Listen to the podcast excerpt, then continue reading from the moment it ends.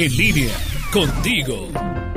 Amigos en línea, hablan a Olivia Caballero, nutrióloga certificada y coach nutricional. En momentos de ansiedad y estrés, como probablemente muchos de nosotros tengamos ahora, frecuentemente aparecen síntomas gastrointestinales como dolor abdominal, acidez, agruras y poca hambre. Esto podría tratarse de lo que se denomina dispepsia funcional y que posiblemente identifiquemos comúnmente como gastritis.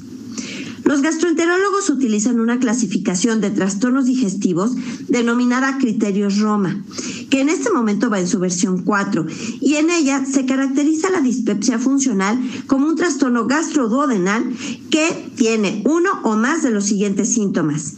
Por una parte, plenitud postprandial, es decir, se siente uno demasiado lleno después de comer y esto es una sensación muy molesta. También hay saciedad temprana, con lo que la persona se siente llena o satisfecha muy poco tiempo después de empezar a comer. Hay dolor epigástrico molesto y ustedes lo ubicarán muy bien porque es el que conocemos como dolor en la boca del estómago. Finalmente, existe ardor en el epigastrio que también es molesto. Es decir, en la boca del estómago se siente tanto dolor como ardor. En general, en estos pacientes no existe una evidencia de que haya una enfermedad estructural, lo que generalmente se podría encontrar si se hiciera una endoscopía oral. Estos criterios además deben de cumplirse durante los últimos tres meses y los síntomas deben de haber comenzado al menos seis meses antes del diagnóstico. Para la dispepsia funcional existen dos tipos. El primero es el síndrome de distrés funcional, que presenta uno o ambos de los siguientes. Por una parte, al menos tres días por semana de plenitud postprandial molesta. Y por otro lado, ese mismo número de veces, saciedad precoz molesta. El otro es el síndrome de dolor epigástrico, que incluye uno de los siguientes. Por lo menos un día por semana, como puede ser el dolor epigástrico y o ardor epigástrico molestos.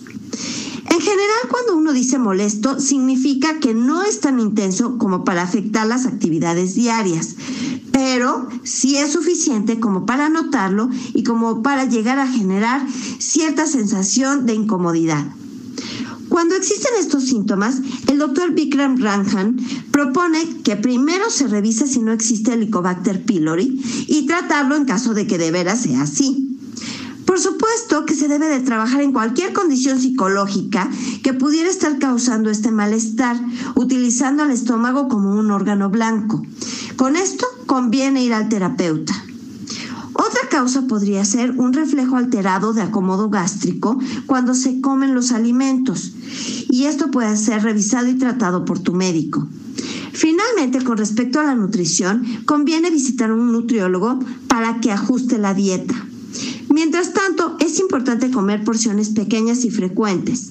No agregar ni chiles, especias, sazonadores, aderezos u otros irritantes o estimulantes gastrointestinales, como podría ser el alcohol, las bebidas carbonatadas o la cafeína. Si tú requieres mayor información, por favor búsqueme en mi página de Facebook, anaoli-línea o en el WhatsApp en el 477-314-7454. Soy Ana Olivia Caballero, nutrióloga certificada y coach nutricional.